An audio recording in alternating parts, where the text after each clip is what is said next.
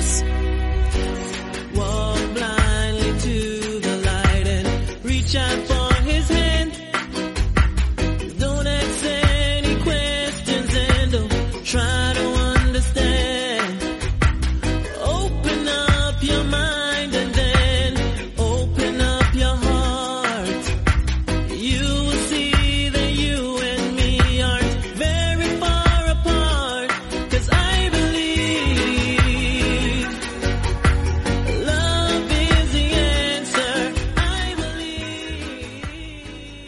Muy buenas, bienvenidos a una nueva edición de MM Adictos. Hoy es sábado 17 de abril. eh, probablemente la mayoría esté escuchando este programa ya el domingo.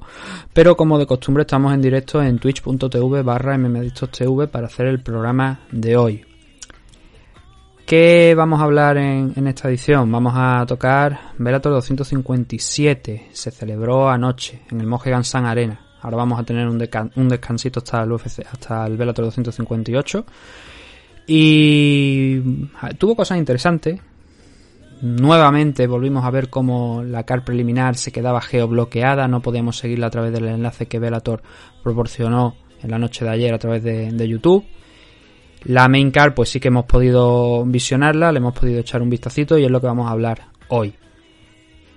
Antes de eso, tenemos que primero, la vía de contacto, ¿dónde podéis encontrar a MM Adictos? MM Adicto en Twitter y en Facebook, MM Adicto-podcast en Instagram, mmadicto.gmail.com si tenéis algún correo electrónico que queráis enviar, pues lo podéis hacer a esa dirección. Y luego también Twitch, ya lo hemos dicho, pero también estamos en YouTube donde los streams de los programas también se suben. Y es la misma es el mismo perfil, MMAdictos TV también. Adicionalmente podéis encontrar todos los programas en mmadictos.com, que es la página web de- del programa. Y también los podéis escuchar en Spotify, en Evox, en Apple Podcast y en Google Podcast. En Evox tenéis la opción de Evox Premium, 1,49€ al mes, no más. Tenéis acceso a todos los audios especiales que normalmente suelen ser las previas de UFC, como por ejemplo la del UFC Vega 24 que se celebra esta noche. Pues lo tenéis ahí, son hora y media, cerca de dos horas adicionales de programa que estamos haciendo últimamente, analizando todos los combates de la, de la CAR, desde el primero hasta el último. A veces me doy de cabezazo porque muchos de ellos se caen en las, en las horas previas al evento. De hecho ha pasado, fijaos cómo son las cosas, que hice la previa el viernes, se subió en el día de ayer y por la noche ya se canceló algún combate de esta card de UFC Vegas 24. Así que al final es trabajo en balde, pero bueno, eh, hay que hacerlo, ¿no? Igualmente. Entonces, pues eso, tenéis ese contenido adicional, un euro con 49 en, eh, en Evox Premium y tenéis, es al mes y no hay compromiso de permanencia ninguno. Como tampoco hay compromiso de permanencia en la comunidad Dragon, dragonz.es, del sensei Nacho Serapio. Por 12 euros al mes tenéis acceso a más de 1000 vídeos, más de 90 cursos de multitud de disciplinas de artes marciales, de deportes de contacto, grappling, MMA, entrenamiento físico, todo eso lo tenéis de la mano de Nacho Serapio y su conjunto de colaboradores con unos cursos muy bien estudiados, muy bien guionizados, por supuesto, esto no solamente texto, no, no, hay vídeos, hay vídeos que es lo realmente interesante de los cursos de la comunidad Dragon, y además vídeos muy, muy, muy detallados que os invito a ver si os dais de alta en la comunidad. Adicionalmente, tenéis otra serie de ventajas. Tenéis un 15% de descuento en productos de la marca Dragon que podéis adquirir a través de la página web con los gastos de envío gratuitos, un 50% de descuento en eventos y seminarios que estén organizados por la marca Dragons. La revista y los libros que se editan en- por parte de Dragons los podéis encontrar en formato digital, incluidos dentro de la suscripción, todos, absolutamente todos, a través de la, de la suscripción. Luego, en el momento que os deis de alta, pues también se os envía la revista en formato papel un mes a vuestra casa y el otro mes se, lanza- se, se os enviará el libro. Está muy bien, compensa. Y además Nacho tiene ahora unas cuantas ideas para los próximos meses que van a ser más que interesantes. Que si por lo que sea pues no queréis daros de alta en la comunidad Dragon o no podéis, va, determinados cursos van a ser sacados, digamos, de, ahí también como formato individual, para que no tengáis que, a lo mejor, si no queréis suscribiros, pues tengáis también, a lo mejor, oye, pues me interesa este curso, pues lo pago y, y lo hago. Eso está por venir también. Para más información, ya sabéis, dragonz.es y también en los canales de Twitch, twitch.tv barra artes marciales. Nacho está también haciendo tres veces, creo que es a la semana, empezó esta semana, creo que son tres veces a la semana, eh, entrenamiento físico eh, alrededor de las cinco y media, seis de la tarde, lo puede encontrar en su canal de artes marciales, además del programa que suele hacer por las noches a eso de las nueve aproximadamente. Y luego también tenéis los canales de YouTube, donde podéis encontrar la repetición de esos programas. Los canales son El Guerrero Interior y Dragon Z. Así que ya sabéis, visitad esos canales, dadle al like, eh, porque no cuesta nada, darle al follow también y así sabéis cuando está el programa en vivo y también por supuesto hacerlo en el Adictos TV, que no cuesta nada, hombre.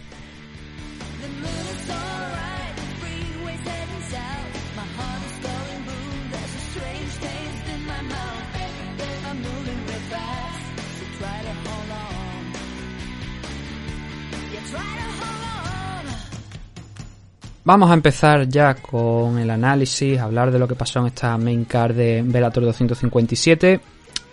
Como digo, hubo varias, varios combates de la card preliminar muy muy interesantes, no he tenido la oportunidad todavía de verlo. Es una pena, ¿no? Que primero que de momento no se estén emitiendo estos eventos de Velator en este 2021 en Gold Televisión eh, hablé con, con, Albert, me dijo que el 255 lo, narraba él de hecho, pero al final no se llegó a retransmitir. No sé si el 256 tampoco, no sé si el 257 sí, la verdad es que es una pena, pero a lo mejor tiene, supongo, mucho que ver con el cambio, ¿no? Con que ya no se retransmita en Dazón, con que el acuerdo en Dazón también en Estados Unidos pues ya no esté vigente, que se hayan pasado a Showtime, supongo que eso influirá mucho a la hora de, de esto, de controlar estos temas, ¿no? De ver cuándo, de ver dónde se retransmite, cómo se retransmite, pero bueno, esperemos que a la lo más pronto posible tengamos otra vez Velator en televisión porque es una pena, ¿no?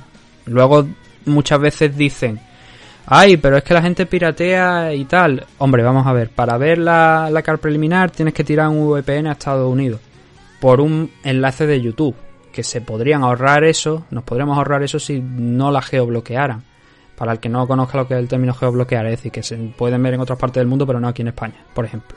Latinoamérica creo que se puede ver las previas de las preliminares de Velator, pero aquí, por ejemplo, en, España, como digo, pues no.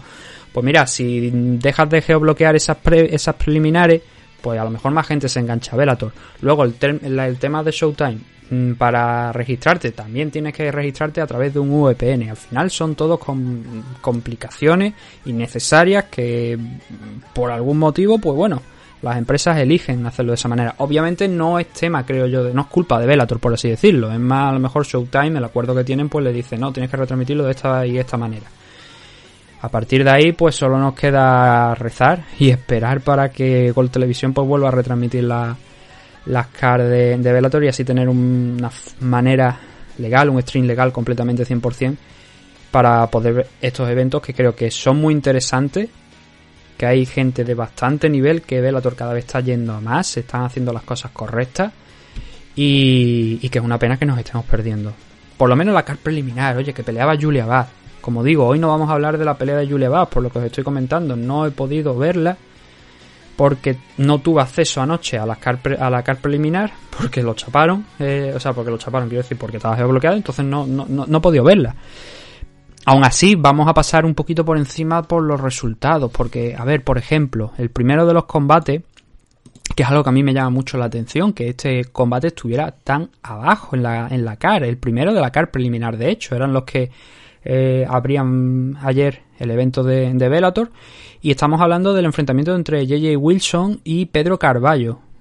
Pedro Carballo ha pasado de enfrentarse a Patricio Pitbull eh, en la segunda ronda del torneo, elegida a dedo por, por Patricio, a pelear directamente en su siguiente combate, el primero de la noche, contra Pedro Carballo. Y este es un combate donde los dos estaban rankeados. Pedro Carballo estaba al cuarto, JJ Wilson estaba al séptimo. Y aquí, aquí ha quedado expuesto Pedro Carballo, porque puedes perder contra Freire, y es lógico, porque Freire es el mejor luchador hoy por hoy que tiene Bellator.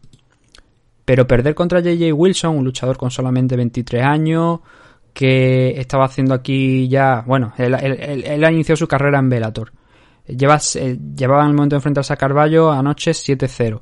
Pero sí que es verdad que los rivales que ha enfrentado JJ eh, Wilson, a excepción de Taiwan Claxton, el resto no son rivales de primera línea, por así decirlo. Pedro Carballo era la, el rival más fuerte que, ha tenido hasta la fecha JJ Wilson. Y se lo ventiló en el segundo asalto, lo mandó a la lona, lo, lo- le- logró el knockdown y luego lo acabó finalizando en el suelo.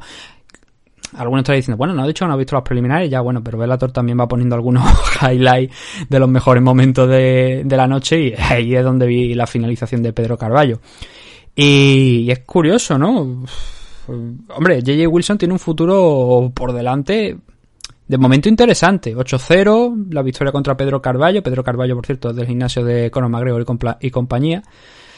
Y, y JJ Wilson supongo que ascenderá unas cuantas posiciones en el ranking después de esta victoria, pero es llamativo, ¿no? Que estos dos luchadores que están rankeados en la división eh, Featherweight, que deberían estar un poquito más arriba, pues que no lo estén. Cosas de Bellator. Luego tuvimos a Matt Burnell derrotando a Saul Rogers por Rear Naked Choke. Eh, Karl Albrechtson dándole la bienvenida al hermano de, de Vadim Nenkov, el actual campeón de la división Light Heavyweight, Víctor Nenkov, con 38 combates después de, del de ayer. Y fina- eh, bueno, finalizándole no, eh, ve- venciendo, derrotándole por decisión, por una decisión unánime, Karl Albrechtson, un luchador que ahora puede decir que ha derrotado a los dos hermanos Nenkov, tiene esa historia, esa rivalidad con, con Vadim también, lo derrotó cuando estaban en, en Rising. Y Albrechtson fue mucho más eficiente que Nenkov en esta pelea, un triple 30-27. Así que vamos a ver el futuro de Albrechtson, ¿no? Necesitaba ganar porque mm, no había... Su último combate fue... eh, o sea, el último combate, decir, el último combate que tuvo aquí en Bellator fue contra Phil Davis, perdió, eh, fue el combate de debut, no había ganado nada hasta este momento porque tampoco había peleado más de, de una vez y necesitaba volver a senda de la victoria y lo ha hecho ante un rival tan experimentado como, como Víctor Nenkov. Ha hecho 38 combates, no, uno más, porque tenía un empatito por ahí Víctor Nenkov, si no recuerdo mal. Eh, ahora son 39. Tenía 38 en el momento de pelear, 39 después de, de esto, campeón de la división Light Heavyweight de, de, de One Global, o sea, era un rival potente. Y sin embargo era el primer combate que tenía aquí en Bellator después de haber estado por PFL y bueno, no ha podido debutar con buen pie. Pero como veis la card preliminar era bastante interesante porque Albrechtson contra Víctor Nenkov es un combate que tranquilamente podría haber estado en la main card o en unas posiciones superiores. Lane Lance Gibson Jr. eh, ve- venciendo por decisión unánime frente a Marcus Surin, Raymond Daniels.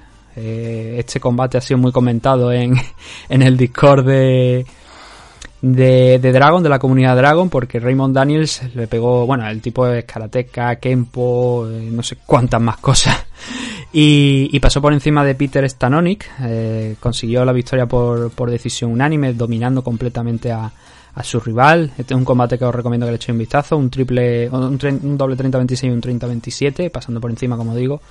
Grachik Bossinian, eh, venciendo también por decisión unánime a DeMarcus Jackson. Steve Mowry, eh, noqueando por TKO en el primer asalto a Shawn Asher, al poquito de empezar, no duró un minuto apenas el combate.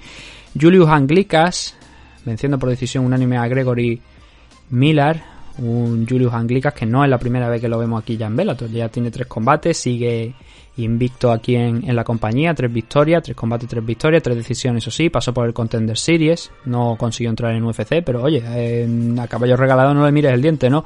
Viendo lo bien que está Julius Anglicas, que haciendo ahora con un 10-1. Y el último combate, el más interesante de la, especialmente más interesante de la CAR preliminar era el enfrentamiento en la división Featherweight entre Julia Bad y Diana Silva. Mm, digo interesante porque estaba Julia Bad, porque realmente Diana Silva estaba haciendo aquí su debut en Bellator. Y bueno, es difícil encontrarles rivales a, a Julia Bad, a pesar de que la división eh, femenina, que en la que pelea Julia, pues tiene sus cositas, ¿no? Pero bueno, Arlen Blenko viene de pelear contra Chris Cyborg, quizá no era la rival adecuada, por timing tampoco han chocado Katzingano con Julia Bad, que a Katzingano lo tuvimos la semana pasada. Leslie Smith va a pelear en Bellator 259 por el cinturón contra Chris Cyborg, y el resto, pues ya mm, a mí no me llaman mucho. Cindy Kavanagh, Janai Harding, son luchadoras que no están a la altura de, de Julia Bad en estos momentos. Entonces, pues bueno, quisieron darle una rival nueva, ver qué es lo que podía hacer Julia Bad, porque este era su segundo combate después de haber perdido el cinturón contra Chris Cyborg. Pero creo que es hora de darle algo más, que, suba un poquito más de intensidad. Lo que pasa es que, claro, es que eh, el choque yo creo contra Kazingano debería ser inevitable y debería ser la pelea a cero ahora después de esta victoria de, de, Julia, de Julia Bad, una decisión unánime un doble 29-28 y un 28-29 a favor de, de Silva. Pero bueno, que yo creo que, que la victoria de, de Julia Bad mm, eh, está ahí al parecer. a ver, como digo, no lo he visto. El resultado es el que es. Pero sí que he escuchado que no fue el mejor combate de Julia Bad. Y que lo podía haber hecho mejor. Las cosas como son. No he tenido, como digo, la oportunidad de verlo. A ver si después lo- le puedo echar un vistazo. Y lo que pasa es que la victoria es la que es. Entonces, aunque no no mereciese en, el día de ayer la victoria, gana. Entonces lo que tenemos que a partir de ahí valorar que es lo siguiente. Y el siguiente paso yo creo que debería ser contra Cazingano. Y que Cazingano pues eh, pruebe a ver en qué punto está Julia Bad y a partir de ahí la que gane nuevamente por el título contra Chris Cyborg, especialmente si gana Cazingano. Mm, No le estoy dando opciones a Leslie Smith, que yo creo que nadie le damos opciones a Leslie Smith de sorprender a, a Chris Cyborg, pero por razones evidentes, no porque esté infravalorando de alguna manera a, a esta chica, a, a Leslie Smith. No es, no es por eso, pero claro, sí que es verdad que Chris Cyborg es Chris Cyborg. Entonces, esos eran los combates de la CAR preliminar. Como digo, así rápido leído por encima porque no había mucho más que, que comentar y, y aparte que no es que, que no la he podido realmente ver como para entrar en profundidad sobre, sobre el combate. Pero este Julia contra Diana, Diana Silva a mí me interesa por eso, por lo que digo, porque he escuchado que no fue del todo una decisión correcta, digamos. El primero de los enfrentamientos que teníamos en la main card era el de Paul Dilly frente a Saba Homasi. Combate muy interesante, las cosas como son. Fue quizás a lo mejor el combate más entretenido de la noche, porque fue un combate de ida y vuelta. Pero sí que es verdad que a Homasi está el cardio, digamos que le duró tres minutos. Tres minutos. El tiempo de mandar al suelo en el primer minuto del asalto a, a Paul Dilly. Conseguir dos knockdowns. Bueno, el primero no fue un knockdown. Lo que pasó es que, bueno, a ver. Eh, vamos a empezar por eso, por el principio. La victoria es para, para Paul Dilly. La victoria es para Paul Dilly en 175 libras, que eso es un detalle que me llamó también mucho la atención, que después dijo que en la división de 175 es el rey que si alguien quiere quitarle el título que vaya por él, ¿no? No hay división de 175 realmente. No sé si estará Velator planteando hacerla, pero también hay que tener en cuenta que la edad ya de Paul Dilly ya eso sube, está ya en los 38 años y que ya el corte de peso aquí también creo que tuvo no algún problema porque el peso de 175 lo cumplió, pero sí que hubo que subirlo, hubo que subir ese ese contrato, ese peso pactado para que para poder darlo, para que diera aquí el, el peso. Era el primer combate en año y medio de, de Paul Dilly. Y como digo, estuvo a punto de acabar por la vía rápida en el primer asalto cuando Homasi mete una, una izquierda, avanza, cambia la guardia en el, proceso de, bueno, no es que cambie la guardia, sino que va avanzando, va pierna adelante, luego la otra y luego la otra, ¿no? Entonces, en, eso, en ese avance consigue meter una, una derecha al avanzar a, a que no le hace caer por completo, sí que hace que le pierda, que pierda el equilibrio, le llega a la altura de, la oreja, en el lateral de la cabeza, y le hace perder el equilibrio, pero eso ya motiva a Homasi a echarse encima de él, a empezar a golpearle, hasta que sí que fuerza el knockdown real en este primer minuto, todo en este primer minuto, lo manda a la lona. Momento muy parecido al que precisamente este, hay que mencionar que esta semana se han cumplido, creo que han sido 10 años, me parece, del combate de que tuvo Paul Dilly contra. Lo estoy buscando por aquí, porque no lo acabo yo de encontrar. Pero sí, eh, esta semana, esta semana han sido cuando se han cumplido 10 años del enfrentamiento contra Nick Díaz, que tuvo en, en Strikeforce, que fue uno de los grandes comebacks de, de las MMA de, lo, de los últimos años. Ganó Nick Díaz, lo noqueó, pero Nick Díaz lo pasó muy mal al principio eh, contra Paul Dilly. Pues fue un poco como volver a aquel entonces, porque de hecho cuando Paul Dilly cayó de espaldas se quedó también con la pierna en una posición similar a la que se quedó cuando aquel combate contra Nick Díaz y dije, oh, cuidado que le va a volver a pasar lo mismo. Pero mira, por suerte aquí para Paul Dilly el comeback fue al contrario. Eh, aquí se, o sea, hubo comeback, pero también por su parte. Él fue el que consiguió la victoria después de pasarlo muy mal en el primer asalto.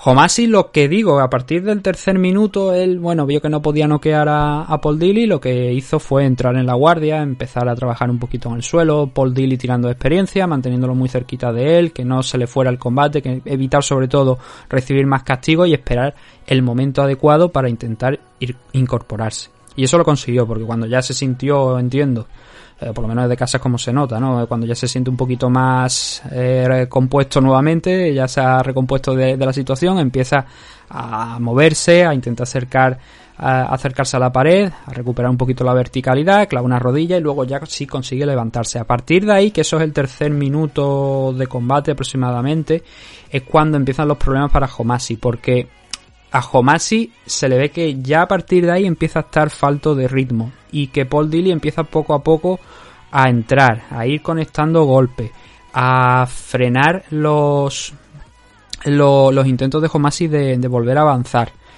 Y solamente al final de, de, ese asalto, y eso creo que es una clave de por qué, si esto hubiera ido a decisión, este asalto eh, hubiese contado como un 10-9 en lugar de un 18, es que Dilly se, eh, Paul Dilly consigue levantarse, consigue ir arriba, pero consigue sobre todo cerrar esa distancia en puntuación, digamos, que había con, con Homasi acabando, como digo, incluso hasta mejor que, que Sabajo Masi. Lo que pasa que, bueno, eh, por, en ese intento de, por ir buscando eh, hacer daño de Paul Dilly, pues en los últimos segundos, literalmente en los últimos segundos, cinco segundos quizás, Homasi le, le coge de la cintura, lo manda al suelo.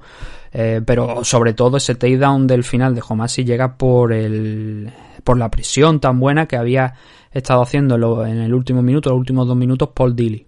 Eso es clave, porque en el segundo asalto es, ya se aprecia mucho más eso que, he mencionado, ¿no? donde vemos a un Homasi pues mucho más lento, que ha perdido el fuelle con el que había iniciado, y que Paul Dilly poquito a poquito iba, iba creciendo.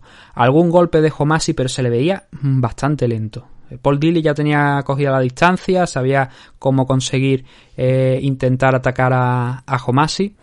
Y hubo un momento donde ya cuando habíamos pasado el primer minuto de, combate, Paul Dilly agarra una pierna con la mano, eh, creo que con la izquierda me parece, creo que la agarra con la izquierda, no tengo por aquí anotado, pero agarra con la con, con la izquierda y luego con esa misma izquierda deja ir la pierna y golpea el mentón de, de Homasi que en ese momento estaba bajando la, la, cabeza para intentar defenderse del golpe y eso provoca un knockdown. A partir de ahí, pues Dilly se abalanza sobre él, empieza a soltar hammer se empieza a golpear con todo lo que tiene para forzar la parada del árbitro. Entonces a Homasi le dura el combate tres minutos del primer asalto, porque a partir de ahí el resto Paul Dilly empieza a crecer y se le ve bastante desfondado a, a. No, a ver, no mucho tampoco, en una barbaridad, pero se le ve más lento, se le ve que le cuesta eh, avanzar más, eh, esa distancia que había cerrado muy bien en el primer asalto ya no lo consigue hacer.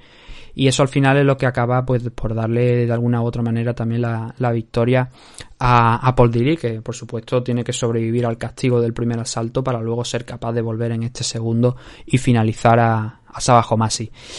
Paul Dilly ahora mismo tiene 43 victorias, 17 derrotas y 2 eh, empates, creo que son. Dos empates o dos no contes, me parece que son dos empates. Dos empates, sí, dos empates. Y aquí en Bellator ahora mismo no está yendo mal, suma tres victorias consecutivas. Ha vencido a Eric Silva, ha vencido a Saad Awad, ha vencido a Sabajo Masi.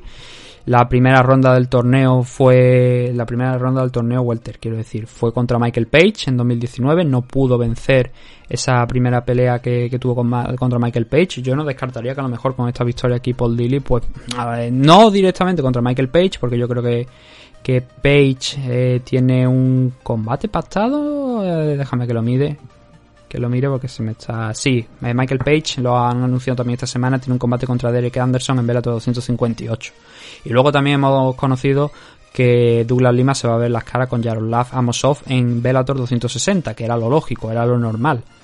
Pero al final Bellator pues por lo menos está haciendo bien las cosas. Entonces Michael Page va a, pelear contra Derek Anderson, Paul Dilly no está ni siquiera ahora mismo rankeado en la división Welter, no lo veo por aquí.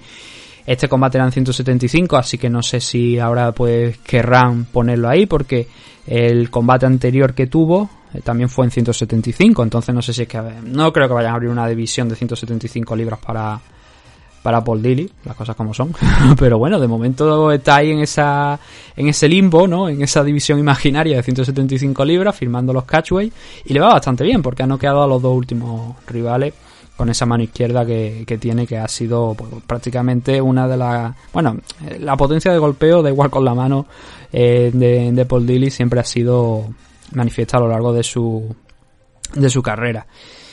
Y gran victoria, es un combate que recomiendo, muy entretenido, quizás el más entretenido de la, de la main car, a ver si lo retransmiten en Gol Televisión, a ver si tenemos alguna noticia, pero este sí que lo recomiendo, el Saba Homasi contra, contra Paul Dilly. Y Homasi, que es la otra parte de, del combate, 15-9, pierde su primer combate en Bellator. Eh, después de haber estado, pues bueno, lo recordaréis también de... Bueno, no, no pierde su primer combate en... Bueno, o sí. A ver, no es su primer, no, no es su primera derrota en Bellator, sí que es la primera derrota en Bellator de ahora, porque él ya había estado en una etapa anterior, antes de pasar por UFC incluso. Eh, entonces, eh, aquí había conseguido, yo creo que buena victoria. Tenía una victoria frente a Carty Millender, otra frente a Bobby Belker, dos luchadores que han pasado por, por UFC, también una contra Mika Terrill, que fue la primera en esta segunda segundo paso por aquí por, por Bellator, y ahora pierde contra Paul Dilly. La actuación de Homasi, eh, repito, la clave aquí quizá es a lo mejor como no, no consiguió finalizar. En el primer asalto se excedió, gastó demasiada energía y luego no pudo acabar eh, derrotando a, Paul Dilly en un combate que prácticamente lo tenía hecho. Así que una pena para él, pero es lo que ocurre al final. Segundo combate de la noche, Beta Arteaga frente a Desiree Yáñez. Una Beta Arteaga que estaba rankeada en séptima posición de la división Flyway en el momento de, disputar este combate y que consiguió la victoria por una decisión que fue unánime también. Déjame. No, fue mayoritaria. Ahora vamos a decir por qué fue mayoritaria la decisión, pero es que no tengo por aquí el. Aquí lo tengo ahora la puntuación. Eh, un doble 29-27, que es lo que le da la victoria a Betarteaga, y un 28-28. A ver, el 28-28 se produce y así no lo quitamos ya de en medio en el segundo asalto. Porque mm, hay una situación en la que está en el suelo, eh, Yáñez se da la vuelta, se mete en el sprawl de, de Betarteaga, entonces van hacia arriba y Betarteaga le tiene agarrada la cabeza con un headlock en standing. Y lo que hace es lanzar un par de rodillazos, lo que pasa que en ese momento Desiree tiene la mano en el suelo y al tener la mano en el suelo, los tres puntos de apoyo, eso le consideran como una falta. Y le conectó, a ver, uno me da la sensación de que da en el hombro, pero el segundo es el que obliga a la parada del árbitro, porque es completamente ilegal, y ahí le quitan un punto. Automáticamente no le dan una advertencia, sino que le quitan un punto y de sirenos que quede tocada en ese momento. Me llamó mucho la atención, ¿no? Con, la facilidad con la que quitaron un punto cuando a veces en UFC vemos que para, que no es culpa de lo de UFC, quiero decir, pero eh, por poner otro ejemplo de otra compañía es bastante difícil el que a un luchador le quite un punto. Da igual lo que haga. Lo hemos visto pues con Daniel Cormier metiendo dedo en el ojo o, con este más recientemente Leon Edwards, ¿no? Cuando aquel problema con en el, en el main event contra Belal Muhammad, ese tipo de, de acciones, ¿no? Que son claramente ilegales y que a ellos no le quitan puntos. Pues aquí a pesar de que Bill John McCarthy, que estaba en, la mesa de, los, de, comentarios, dijo que él no consideraba que eso fuese, eh, em, em, ¿cómo decirlo? A ver, que fuese queriendo, que lo hubiese hecho sabiendo lo que estaba haciendo, porque según las palabras de John McCarthy, él considera que Arteaga no ve en ningún momento que tenga a Ñáñez em, puesto la mano en el suelo y creo que tiene razón porque eh, es verdad que Beta en ese momento no está mirando la mano, no está mirando la posición, sino que está lanzando eso pues un poco a ciegas. No, no, no es consciente de que tiene la mano en el suelo. Me llamó mucho la atención de que le, que le quitaran ese punto, pero por fortuna para ella eh, no le supuso luego un percance mayor, más allá de, ese punto, que yo creo que el 28-28 mm, quizás era el resultado correcto, pero entiendo y al final, viendo el, cómo fue evolucionando el combate, me alegro que ese punto no, no, no pesara, porque Beta Arteaga hizo mejor combate en líneas generales que, que Desire. Desire, el problema que tuvo, por así decirlo, a lo largo de, de este enfrentamiento es que fue muy a la contra. En muchas partes, en muchos momentos del combate estuvo yendo hacia atrás. En el primer asalto de hecho, lo primero que hizo Arteaga fue salir como un auténtico animal a por ella. Y corriendo, viendo que aquello se le estaba empezando a complicar, lo que hizo Desiree fue engancharla en el clinch, pegarla contra la jaula y, poco más. Durante los minutos posteriores, lo que pasó fue que que Arteaga pues mm, ya se, se, tomó viendo lo que había pasado en los primeros momentos pues se vino un poquito no abajo no digamos abajo pero sí que se tranquilizó un poco más. Y decir esos dos minutos tres minutos de tiempo no lo aprovechó lo suficiente como para estamos hablando del primer asalto como para incrementar el ritmo no se quedó esperando un poquito más a lo que pudiera hacer Beta Arteaga. Eso sí luego al final, en los últimos 30 segundos del asalto, Desiree, como digo, fue mejorando un poquito a poco, poquito a poco en los dos últimos minutos y acabó cerrando, de hecho, ese, ese asalto, derribando a, a Betarteaga. Y eso es lo que yo creo que quizá le da ese asalto. Muy igualado, pero claro, si coge en los últimos 30 segundos, derribas a Arteaga y le coges la espalda, aunque ya no tengas asalto, eh, más, sí, más asalto para, para intentar trabajar, para intentar finalizarla, al final, al, por lo menos, has hecho algo. Has hecho algo y te haga en el primer asalto tampoco es que hiciera una, una maravilla de combate como para pensar que ese primer round va a su favor. Yo creo que un 28-28 es correcto por eso, porque los este asalto debería ser para decir, en los dos posteriores no tengo absolutamente ninguna duda de que, de que son para Betarteaga. Pero este primero es el que puede alterar el resultado de manera evidente por ese punto que le quitan en el segundo asalto. Y el segundo asalto, como ya os he dicho, pues totalmente para Betarteaga. En el primer asalto, en el primer minuto de, de, este segundo, ya de hecho le mete una derecha que la manda a la lona, manda a la lona a Desiree. Se coloca encima suya Beta Arteaga, no por mucho tiempo, eso sí, porque vuelven a pie, pero entonces Arteaga vuelve a conseguir un takedown, y, y, vuelve a hacer un poco de daño, aunque eh, nuevamente pues eh, no era una posición muy muy buena que digamos porque no conseguía meter los dos ganchos, llegó a la contra la espalda pero no conseguía meter los dos ganchos, metía uno, le costaba, entonces eh, cambió de estrategia un poco. Al ver que eso no le estaba siendo efectivo, intentó a ver si podía no hacer el rear naked choke, sino directamente apretar con la mandíbula en la misma posición, con la, como si fuera la triangulación, pero a la altura de la mandíbula para ver si le podía eh, hacer que, o sea, forzar la parada ahí, someterla y no lo consiguió y ahí es ahí donde se produce ese momento que hemos mencionado antes de cuando le quitan el punto, ¿no? Ve que, bueno, aprovecha esa, esa sumisión de la que estamos hablando, ese intento de sumisión eh, a la mandíbula para tumbarla contra el suelo, ponerse encima, entonces cuando entra decir en el sprawl y ya se da eso que hemos dicho antes, ¿no? Se levanta eh, con con Betarteaga metida, o sea, cogiendo el sprawl, cogiendo ese headlock y soltando esos dos rodillazos que son ilegales porque Desiree tenía la, mano en el suelo. A partir de ahí, los siguientes minutos que quedaban de este segundo salto, pues nuevamente Arteaga poniendo a la contra a Desiree, yendo hacia atrás. Desiree simplemente pues intentaba sobrevivir de alguna manera. Yo creo que quedó bastante tocada del knockdown del primer minuto.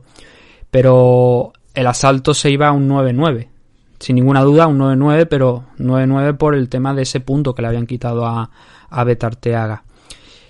El tercero, hay que decir que hay momentos, de hecho aquí hay dos takedowns, uno o dos takedowns, creo que hay uno, uno nada más en la parte final mm, eh, casi lo vuelve a conseguir, pero hay un takedown claro al principio de, de este tercer asalto por parte de, de Desire Yáñez y lo que pasa es que no saca mucho de, de, este takedown porque al final, pocos minutos, pocos segundos después de, haber conseguido el takedown, Betarteaga la controla muy bien, la mantiene cerca, no le deja oportunidad alguna de, de, explotar, de intentar hacer daño, buscar alguna sumisión y lo que hace es empujarla, consigue poner las piernas en la, en la cadera, sacarla de ahí, quitarla de medio e ir arriba donde se meten en una guerra de, de control por la posición.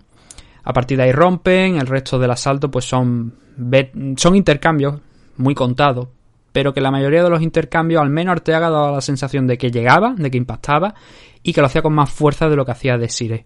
Porque como digo, en la noche de ayer eh, Desiree estuvo prácticamente casi todo el tiempo, a excepción de estos lances que digo del takedown y tal, yendo hacia atrás, no yendo de frente, no parecía que quisiera ganar el combate. Y por eso digo que habría sido una pena, a lo mejor que la decisión, ese punto del segundo salto, le hubiese restado lo suficiente a, a Betarteaga para ir a ese 28-28, que yo creo que es la, es la, es la decisión justa.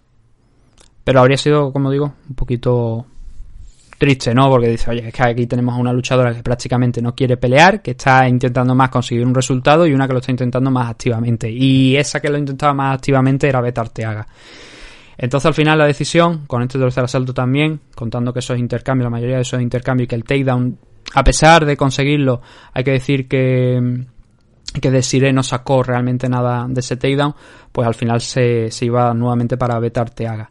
La decisión ya la hemos mencionado, ¿no? Un doble 29-27, un 28-28, las estadísticas 60 golpes impactados por parte de, de Arteaga, 51 por parte de Desiree Yáñez, 55 segundos de control en el suelo, pero claro, eh, o sea, eso para, para Desiree, eh, 1.52 para Beta Arteaga. En los takedowns aquí figuran dos. Yo he contado a lo largo de, del combate, sí, se pueden decir que fueron dos. Dos, dos, dos takedowns, uno al principio, otro este es del tercero. El de Arteaga pues tiene lugar en, el segundo, así que... No sé, mucha igualdad en el combate, las cosas como son, pero Beta Arteaga al final creo que hizo un poquito más para, para alzarse con la victoria, para no perder esa séptima posición que tenía en los rankings que vamos a ver hasta dónde la, lleva. Mm, antes de enfrentarse Ilima Ley Fallen contra Juliana Velázquez, la rival que le había dado mejor pelea, al menos desde mi punto de vista, a, a la excampeona, fue Beta Arteaga. Yo creo que fue Beta la que le dio un combate pues mucho más complicado de lo que en un principio Lima Ley Fallen esperaba.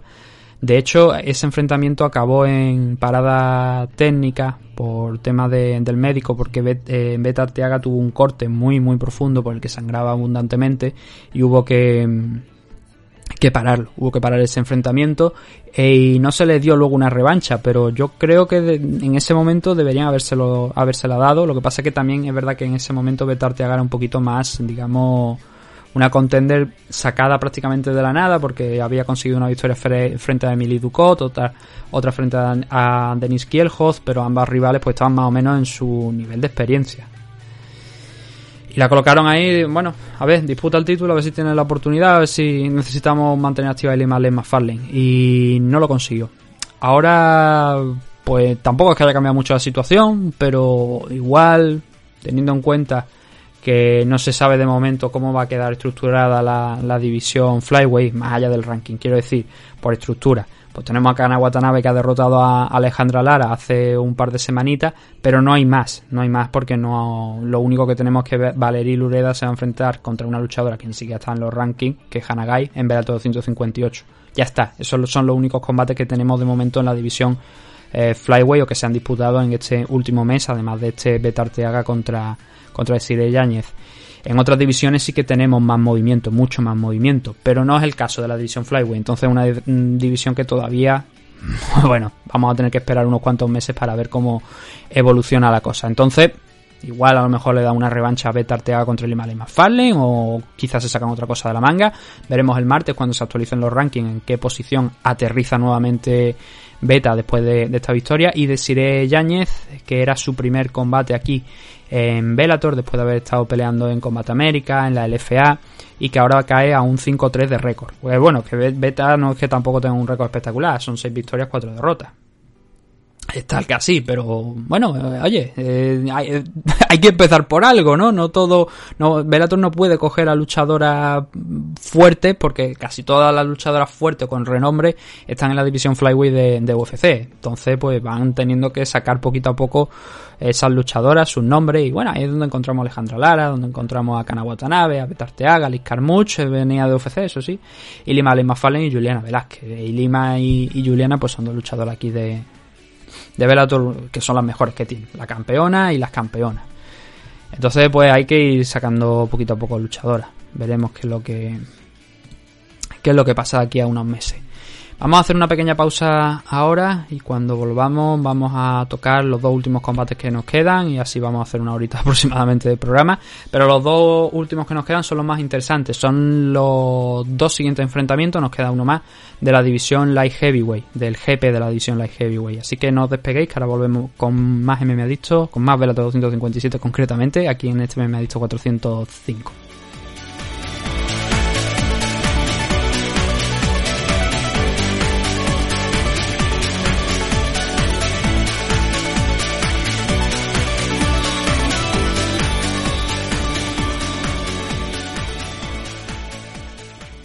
Los Caballeros de Oak es un equipo deportivo especializado en la práctica de las artes marciales mixtas, el jiu-jitsu brasileño y la modalidad de grappling. Los Caballeros de Oak cuentan con un centro de operaciones ubicado en el White Peak CrossFit de Valladolid y diversas filiales como la recién incorporada en el Nam Bandoyo de Torre del Mar, en Nerja, Málaga. Como director técnico del equipo, tenemos al entrenador y árbitro internacional de MMA, Óscar Panadero, quien dirige el equipo apoyado de varios de sus entrenadores asistentes en las distintas secciones del equipo. Todos nuestros entrenadores y ayudantes están debidamente titulados y acreditados en la modalidad en la que imparten sus respectivas disciplinas. A su vez, Óscar Panadero imparte clases en el Campeón Club Experience de Sabadell, Barcelona, y cuyos competidores se integran al grueso del equipo. Podéis encontrar información sobre los Caballeros de OC en sus redes sociales oficiales de Instagram y Facebook, visitando su canal de YouTube, Los Caballeros de OC, o solicitar información mediante correo electrónico a loscaballerosdeoc.com gmail.com. Nuestras diversas academias y escuelas de MMA atienden las necesidades de todo tipo de practicantes, desde principiantes a competidores profesionales internacionales. Estamos especializados en crear luchadores desde cero mediante nuestra escuela. No lo dudes y acércate a conocernos. Únete a los Caballeros de OC.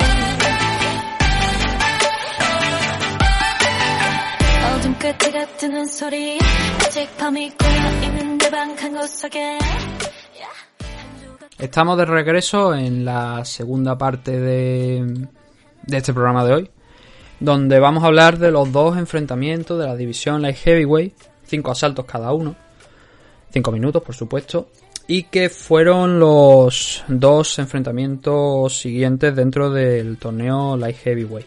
Todavía nos falta el último, el Joel Romero contra Anthony Johnson, pero eso vamos a tener que esperar ya a mayo, 7 de mayo creo que es, si no me falla la memoria, para, mm, para ver esa pelea. Así que todavía nos queda un poquito más de, de tiempo. Creo que la semana que viene descansa Velator. Eso lo miraremos ahora en la parte final del programa, pero creo que, que descansa. Creo que ya no hay evento hasta el mes que viene.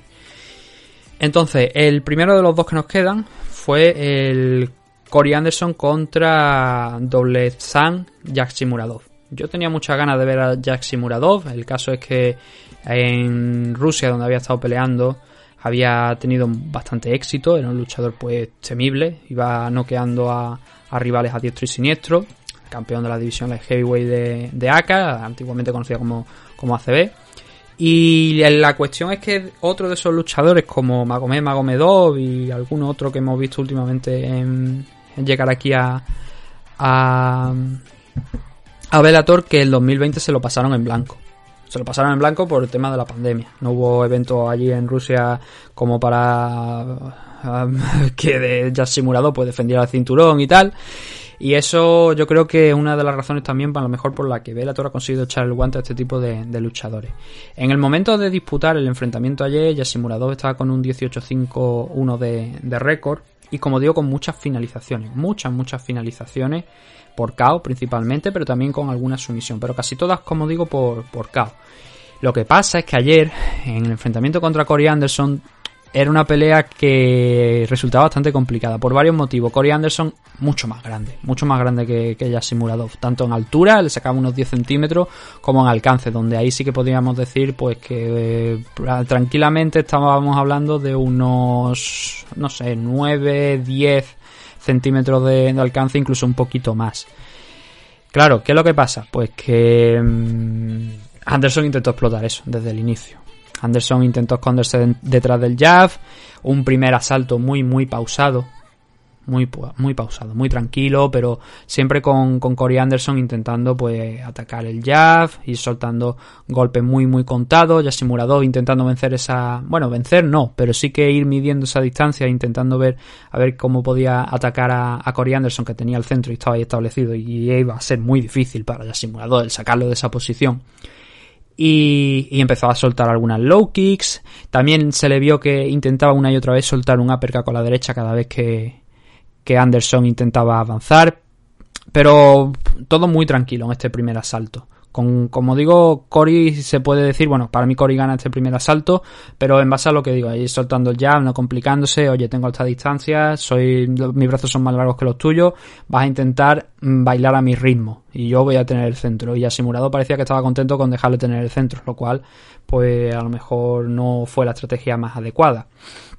Eso sí, en los últimos segundos vimos un poquito de lo que de lo que realmente creo que ella es simulador, ¿no? Soltó una patada giratoria a la cabeza de, de Corey Anderson que llegó, le dio a la altura del cuello, más o menos, sí, por debajo de la oreja aproximadamente, eh, digamos que ahí fue donde, donde impactó esa patada.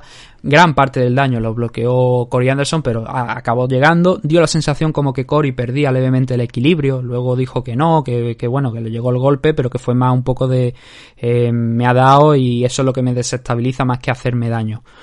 No sé yo si esas eran palabras de Cory para defenderse, pero sí que es verdad que se le ve como que se tambalea un poco. Eso eh, hace que ya simulador de un pasito adelante, que intente presionarle en los últimos 10 segundos del asalto, pero claro, eh, si te has pasado 4.50 sin estar muy activo, lo normal es que esos últimos 10 segundos, a no ser que sea algo especialmente grande, eh, no van a decantar el asalto a tu favor. Entonces el primer asalto fue a parar para Corey Anderson. Hay que decir que este combate acaba antes del límite. Una victoria para Corey Anderson. No he, no he abierto con el resultado, pero una victoria para Corey Anderson por TKO en el tercer asalto. Pero para que veamos cómo, como hacemos de, como de costumbre, ¿no? Como, como fue poquito a poco yendo el enfrentamiento. Entonces el primer asalto, pues los dos muy a la expectativa, con Corey Anderson atreviéndose a lanzar esos, esos jabs para ir sumando puntitos. El segundo, la estrategia prácticamente la misma, pero sí que hay que destacar que aquí Corey Anderson intentó añadir una capa más a su juego intentando derribar a, a Lo intentó en el primer minuto, no le dio no lo consiguió, no le fue efectivo, pero luego cuando habían pasado otros tres minutos, estábamos afrontando los dos últimos del, del combate, o sea, del combate del, asalto, ahí sí que consiguió Corey Anderson entrar nuevamente, cargar contra, contra Yashimuradov, cogerle la cintura y luego coger una pierna, elevar la pierna de, de Yashimuradov, barrer la otra, algo básico, y provocar el, el, takedown. A partir de ahí, ese último minuto que quedaba de, de este segundo asalto, consiguió la montada, y Yasimuradov estuvo prácticamente al límite, muy muy al límite de que el juez de, el juez, el árbitro del combate, que fue Mike Beltrán, parara, Mike Beltrán es el hombre este de, de las trenzas de la barba, pues parar el enfrentamiento porque se estaba llevando una auténtica paliza por parte de, de Corey Anderson. Corey Anderson eh, vio que esa era la estrategia efectiva y luego la repitió en el tercer asalto, que fue lo que le dio la victoria, pero llegamos al tercero y a lo mejor podríamos no haber llegado, porque Beltrán estuvo muy, muy, muy, muy encima de la acción y estuvo a punto de pararlo porque la paliza que se llevó eh, Yasimurado en esos últimos minutos de, o sea, esos últimos minutos, esos últimos segundos después del takedown y después de conseguir la montada Corey Anderson fueron grandes. Y también dio la sensación de que Yasimurado no sabía muy bien cómo salir de ahí, cosa que eh, quizás a lo mejor yo diría que influyó el peso, eh, la mejor la diferencia de peso que podría haber entre ambos, porque ya Simulador tiene mejor suelo que lo que se demostró ayer. No es el punto más fuerte, a lo mejor, diría yo, de, de Simulador, pero sí que el tipo sabe moverse bastante bien en el suelo. Me sorprendió que fuera derribado, no excesivamente fácil, pero sí que tampoco sin, sin poner demasiada oposición. Y sobre todo que luego Cory pasara sin problema ninguno a la montada y, y le diera la vida mártir, ¿no? Que diría aquel personaje de televisión. El tercer asalto, que es en el que consigue la victoria Corey Anderson, pues lo mismo. Como he dicho, él vio que la estrategia era buena y es que no se lo pensó. Fue sonar la campana, dar un pasito adelante, mirar a ver por cómo iba a salir ya Simulador y ya corriendo tirarse a por la cintura. Tuvo que intentarlo, creo que hasta tres veces antes de completarlo, pero ya en el primer minuto ya estaba encima nuevamente de, de Yasimuradov Hizo un scramble en el que acabó en la montada finalmente después de pasar por side control y a partir de ahí pues volvió al mismo trabajo que había estado haciendo en el segundo asalto. Castigándolo con golpes de todo tipo, principalmente codazos, eso sí, porque tenía un antebrazo encima, iba soltando codazos cortos, digamos, con el, con, con el codo ese que tenía puesto prácticamente encima del pecho de, de, de Yashimuradov, pero llegaba el momento en el que explotaba con la mano contraria, la que tenía más liberada, y lanzaba auténticas bombas. Aguantó mucho Yashimuradov, de hecho nunca llegó a quedar KO, pero el Gran and Pound de, de Corey Anderson de ayer fue de lo mejorcito que he visto últimamente en, en Gran and Pound, y lo digo tranquilamente. Fue impresionante, fue realmente impresionante la primero, la estrategia de, de Corey Anderson de cómo el tipo tenía yo creo muy claro de que los primeros minutos iban a ser para estudiar a, a Yassimura ver por dónde iba a salir, sin pensárselo mucho, a tirar del jab, a aprovechar esa distancia y, e y, y no permitir que Yassimura se acercase, que es donde iba a tener el peligro. Y luego probándolo también en el segundo salto con el takedown. Y luego ya el Gran Pound, como digo, la llegar a la montada y arrasar, completamente arrasar, es que arrasó con Yassimura en el suelo. Fue muy impresionante para Corey Anderson. Eh, fue muy, muy impresionante ver esta victoria para Corey Anderson y de la manera en la que se, se tuvo lugar. ¿Qué es lo que viene ahora para Corey Anderson? Bueno, pues inmediatamente después de, del combate, después de hacer la entrevista, Ryan Bader subió a, a, la jaula porque él va a ser el encargado pues de intentar ponerle freno a Corey Anderson después de la actuación de ayer. Ya vimos a Ryan Bader vencer a Lyoto Machida la, la semana pasada. De principio a fin prácticamente, bueno, no de principio a fin, pero sí que a partir del segundo asalto ya Machida no tuvo la misma energía. Hicimos el análisis de Belalto 256, lo podía escuchar, está en el canal de Evox. De y ahora se va a tener que ver las caras con, Corey Anderson. Un Corey Anderson que aquí en, en Bellator de momento no ha perdido. Consiguió la victoria frente a Melvin Manhoef en su debut, arrasando también a Melvin Manhoef, pero quizá a lo mejor entraba dentro de, del plan, ¿no? Digamos que, que Melvin Manhoef ya en 2020 pues no tiene la misma resistencia, ¿no? Ni, ni está en el, mismo estado de forma que Corey Anderson. Y aparte que Corey Anderson es un luchador pues mucho más grande que, que Melvin Manhoef.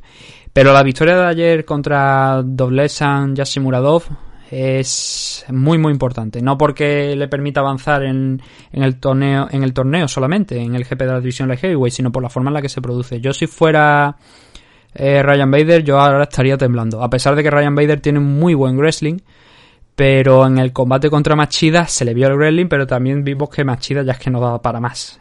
Entonces yo creo que Corey Anderson entrando a ese enfrentamiento contra Ryan Bader debería ser favorito. debería ser favorito para, para, esa pelea. Por lo menos según la actuación que, que le dimos ayer.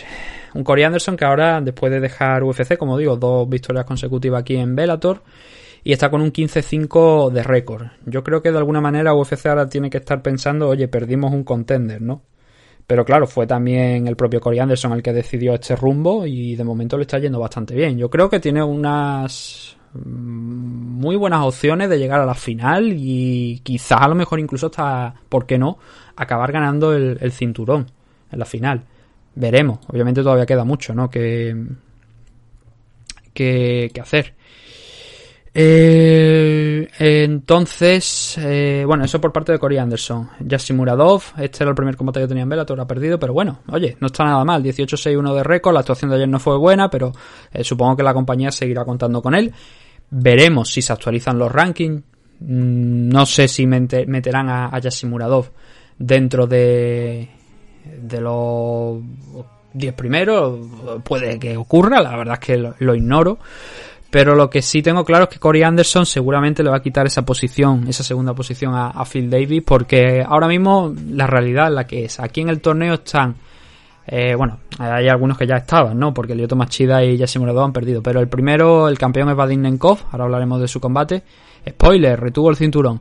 El primero es Ryan Bader en los rankings, el segundo es Phil Davis, el tercero es Corey Anderson, el cuarto es Lyoto Machida. Entonces ahí tenemos a los cuatro primeros del ranking que estaban dentro de, del torneo. Los otros que no estaban dentro del torneo, más el campeón por supuesto, son eh, Yassimuradov y Joel Romero y Anthony Johnson, que tienen que enfrentarse en mayo. Entonces esos tres nombres no están de momento en los rankings. Veremos si Yassimuradov, aún perdiendo, lo meten este martes en el listado.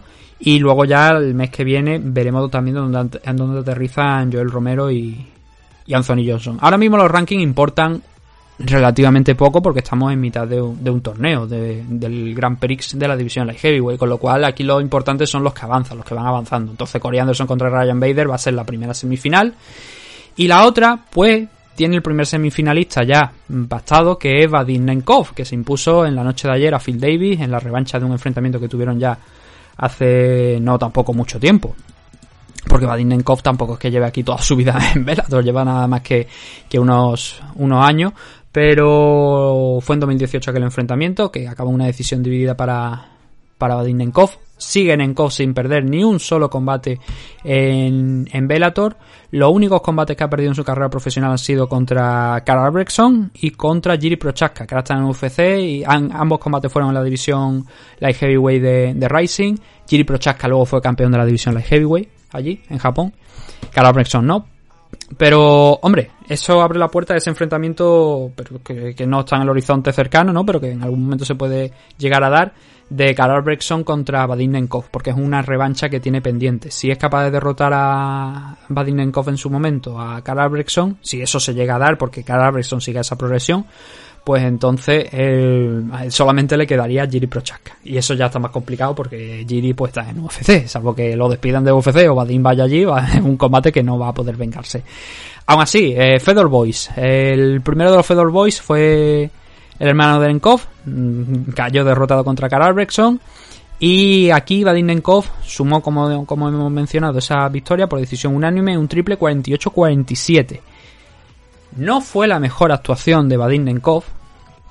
Y por eso digo que este enfrentamiento es interesante por eso, porque la victoria, hay nadie que tenga duda de que Vadim Nenkov gana o por 49-46 o por 48-47. Yo soy del 48-47, pero ahí en la línea con el 49-46. Hay cuatro asaltos, como mínimo, seguro, seguro, seguro, hay tres, los tres primeros. A partir de ahí, Vadim Nenkov, yo creo que el cardio le empieza a traicionar.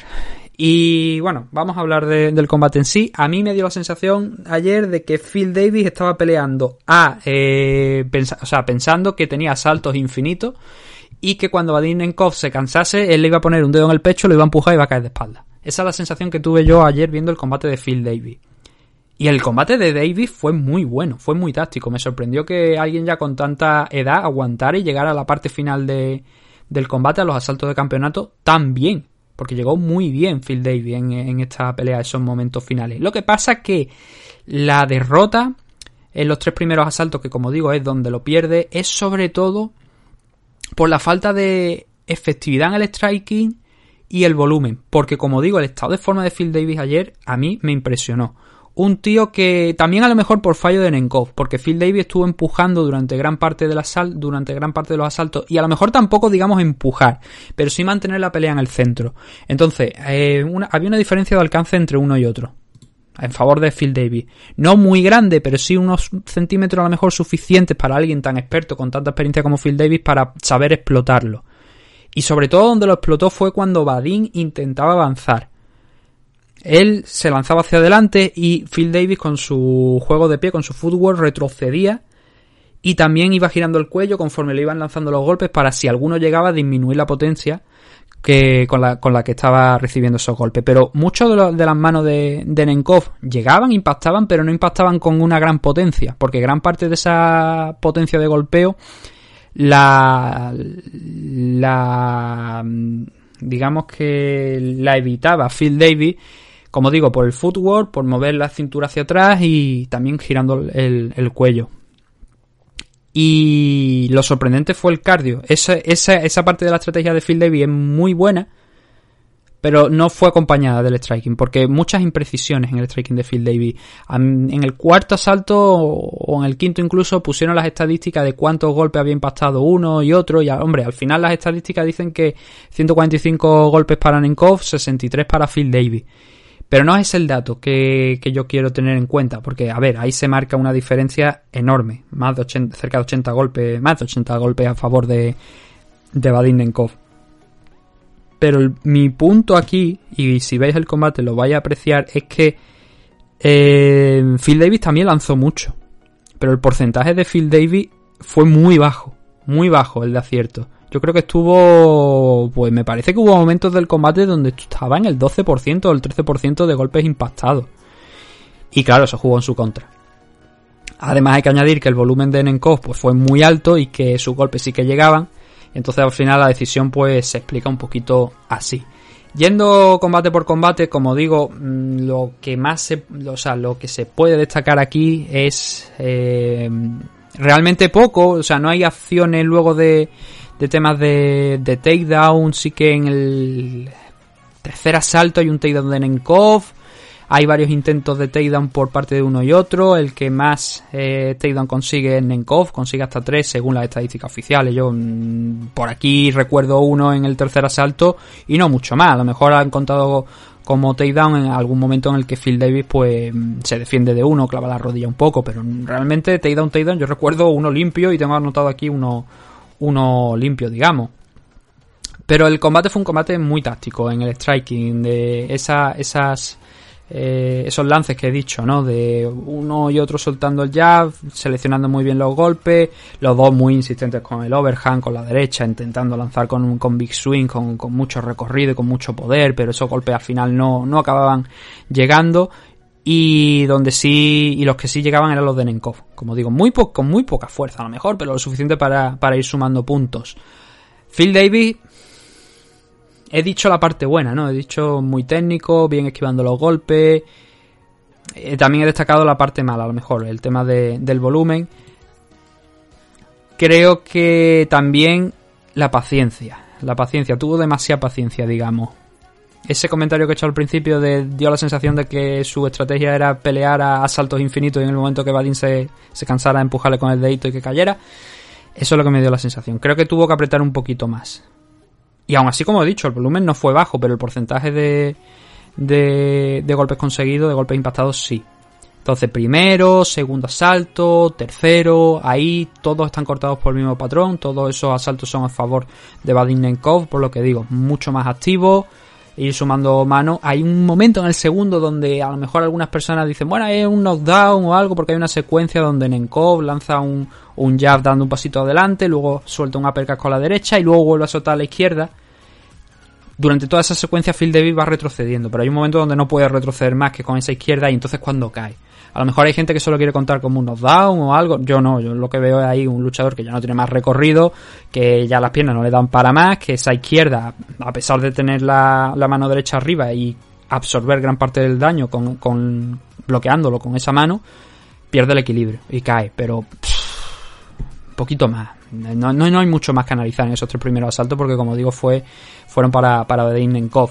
A partir de ahí es donde se ve el declive de Vadim en el cuarto y en el quinto asalto, pero sobre todo en los dos últimos minutos de, de, cada asalto. Ahí es cuando más le cuesta, porque hasta ese punto, hasta esos dos minutos finales de cada asalto, del cuarto y del quinto, se veía un Badin pues en la misma línea de lo que habíamos visto antes, se le veía mucho más activo, más acertado, siempre intentando avanzar y soltando golpes, nuevamente Phil Davis a lo suyo, conectando alguna low kick también entre medias, buscando esos golpes de poder, casi siempre muy encomendado, encomendado todavía, o sea, sobre todo a, esa, a esa pegada, ¿no? A esa potencia de golpeo, a ver si podía acabar y, noquear a, a Nenkov. Creo que fue una estrategia pues un poquito adecuada, ¿no? Pero esos dos últimos minutos del cuarto y del quinto se la atragantaron bastante a, a Badin. Se empezó a ralentizar bastante eh, Badin intentó takedown ya de manera descarada para intentar frenar un poco el avance de Phil Davis y las manos de Phil Davis, porque ahí fue donde le comió el terreno en estos dos últimos minutos del, cuarto y del quinto. Y no se le vio para nada cómodo al final del cuarto asalto a, a Badin Nenkov, teniendo, como digo, que tirar, recurrir a buscar el cambio de nivel, o por lo menos intentar iniciar el contacto para calmar un poquito la, la, situación. Se le estaba complicando. con este, mm, Davis conectó algún, algún golpe muy, muy, muy interesante a lo largo de, esos dos minutos. Claro, la decisión estaba ya en su favor, estaba en favor de Badin. Lo único que tenía que hacer era no cagarla, literalmente, en, el último asalto para no ceder el, el, combate, porque lo tenía prácticamente amarrado después de los tres primeros, donde estaba bastante claro que los había ganado, sin muchos problemas. El quinto, nuevamente Badin parecía que estaba mucho más activo, que, estaba abriendo bien, pero poco a poco fue perdiendo fuelle y fue Phil Davis creciendo incluso hasta un poquito más que lo había hecho en el cuarto y quinto asalto. Hay un momento donde intenta Badin nuevamente ver si puede buscar el takedown y ahí casi le coge Phil Davis con una con un Anaconda Choke que es una de las marcas registradas de este hombre. Es verdad que muchos de sus combates acaban por decisión y que no es el luchador, digamos, más emocionante del mundo, Phil Davis, pero yo creo que todos recordamos la- las victorias que ha hecho a lo largo de su carrera mediante la Anaconda Choke, mediante esa estrangulación. Y aquí lo intentó con Badin cuando eh, al final de, o sea, cuando encarábamos ya los últimos dos minutos de combate, metió la cabeza abajo buscando el takedown y ahí casi le coge esa Anaconda y, claro, inmediatamente si, si tenéis algo de memoria, lo normal es que saltéis, que ojo, cuidado que lo vuelve a hacer, ¿no? Como lo había hecho anteriormente en otras ocasiones, o por lo menos a mí me recordó a mejores tiempos, ¿no? Donde era mucho más joven Phil Davis, que no es que haya, este- estado aquí mal en su tiempo en Bellator, al contrario, ha estado muy bien. Phil Davis ha ido muy bien en Bellator, lo que pasa que, claro, perdió contra Ryan Bader cuando era... De hecho, es que fue campeón, ¿no? O sea, no es que... Es que, fijaos, se ha ido bien que Phil Davis fue hasta campeón, es lo que, quiero decir. Pero perdió el cinturón contra Ryan Bader, no llegó a defenderlo. Luego, cuando peleó contra Vadim Nenkov en el primer enfrentamiento, también lo perdió. Pero ha cosechado sus muchas victorias aquí, ¿eh? No, que, nadie se piense que, que, a Phil Davis le ha ido mal. Fue uno de los primeros de la división Light Heavyweight que, que salió de UFC en rumbo, rumbo a Bellator y que le ha ido bastante bien, ¿eh? Le ha ido bastante bien. Eh, y como digo, pues bueno, el final de ese, de ese combate pues llega en eso, ¿no? Donde Phil Davis, de este combate que estamos hablando de Phil Davis contra Vadim Nenkov, Phil Davis en los últimos 45 segundos intenta darlo todo y gana el asalto. O por lo menos para mí lo gana, pero no es suficiente para arrancar la decisión. Entonces, viendo la actuación de Phil Davis, viendo la actuación de Vadim Nenkov, Vadim Nenkov, por fortuna, luego en la entrevista con Bill John McCarthy, reconoció que no había estado especialmente bien, que tiene, que cometió errores y que tiene que trabajar. Eh, sobre todo teniendo en cuenta que el próximo rival pues va a ser o bien Anthony Johnson o bien Joel Romero, si no hay ningún lesionado, Dios quiera que no. Y, y por parte de Phil Davis, pues eso, le faltó apretar quizás un poquito más. Es una constante de su carrera, por desgracia. Le falta siempre el apretar un poquito más las clavijas, el intentar dar ese pasito más al frente antes, quizás sobre todo, para buscar algo de, de control, dominar el striking, algo de ese estilo. Es un wrestler, eso sí. Este chico Phil Davis, todos lo conocemos por ser un, un wrestler. Pero ayer esos takedowns tampoco llegaron. Con... Lo intentó en alguna ocasión, sobre todo en ese lance que hemos dicho del, del segundo round, de ese posible knockdown, que conecta o no conecta, que para mí no, como estoy diciendo, no conecta. Está ese momento ahí donde sí que vuelve a intentar un, él intenta un takedown a lo largo de, del 3, 4 y 5 creo que recuerdo algún intento de takedown más de Phil Davis, pero no acudió al wrestling. Él intentó sobre todo mantener la, la pelea arriba y en el striking eh, no es su fuerte. Quizás en el cuarto y en el quinto, viendo que estaba bien de cardio, a lo mejor a mí me habría gustado verle intentar eh, el derribo. Que es verdad que Nenkov también es un muy buen luchador en el suelo, pero si estaba cansado debería haberlo probado. Creo que debería haberlo probado. No le habría dado el combate, pero a lo mejor habría conseguido, como ya también, como, o sea, ganó los asaltos, quiero decir, por lo mejor el tener la pelea en el suelo le habría interesado a Phil Davis por ver más que nada si ese anaconda que intentó en el quinto asalto eh, podía cogerlo en el suelo también. Pero bueno, no, no se dio la oportunidad y Phil Davis vuelve a perder en este segundo enfrentamiento contra Vadim Nenkov. Este sí que no hay ninguna discusión en la decisión. Aquí Vadim Nenkov gana los tres primeros asaltos. Puede que gane uno de entre el cuarto y el quinto, especialmente el quinto. Quizá a lo mejor podríamos decir que, que Nenkov.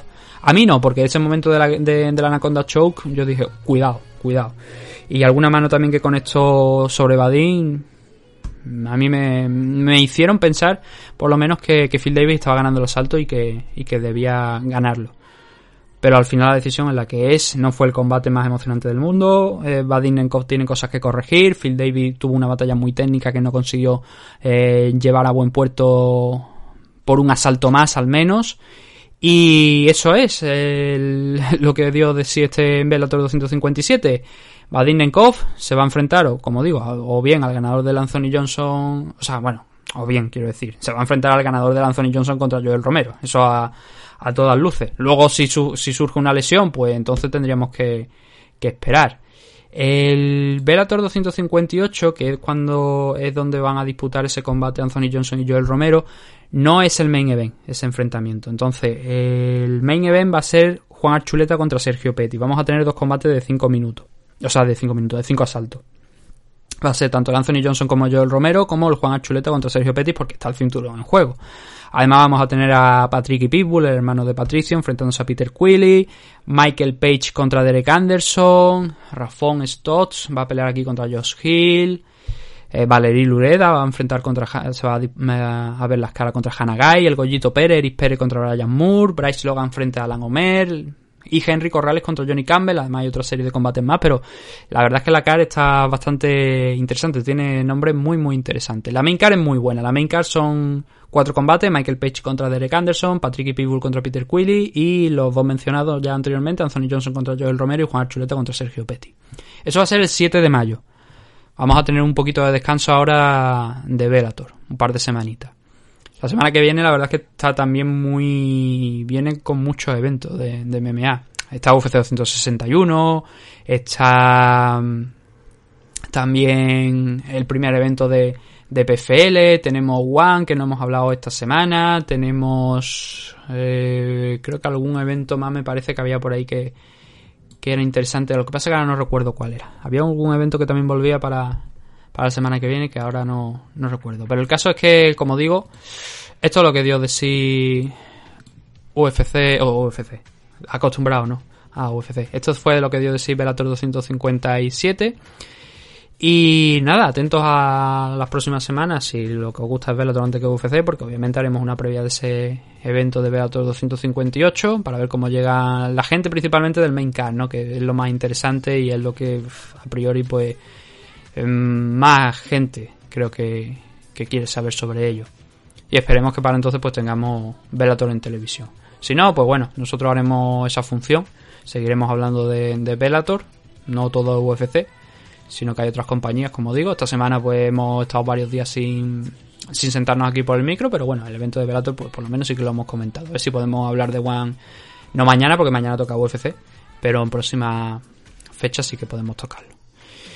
Nada, muchas gracias a todos por habernos escuchado en el programa de hoy. Ya sabéis, tenéis ahí en iVoox lo de los comentarios por si queréis dejar algún comentario, alguna pregunta o algo y a ver cuándo lo podemos hacer, pero bueno, eh, sé que tenemos ahí varias cositas que se han quedado, a ver si la semana que viene podemos tratarlas. Y nada, lo dicho, muchas gracias a todos por habernos escuchado y nos vemos mañana nuevamente con más MMA Adictos.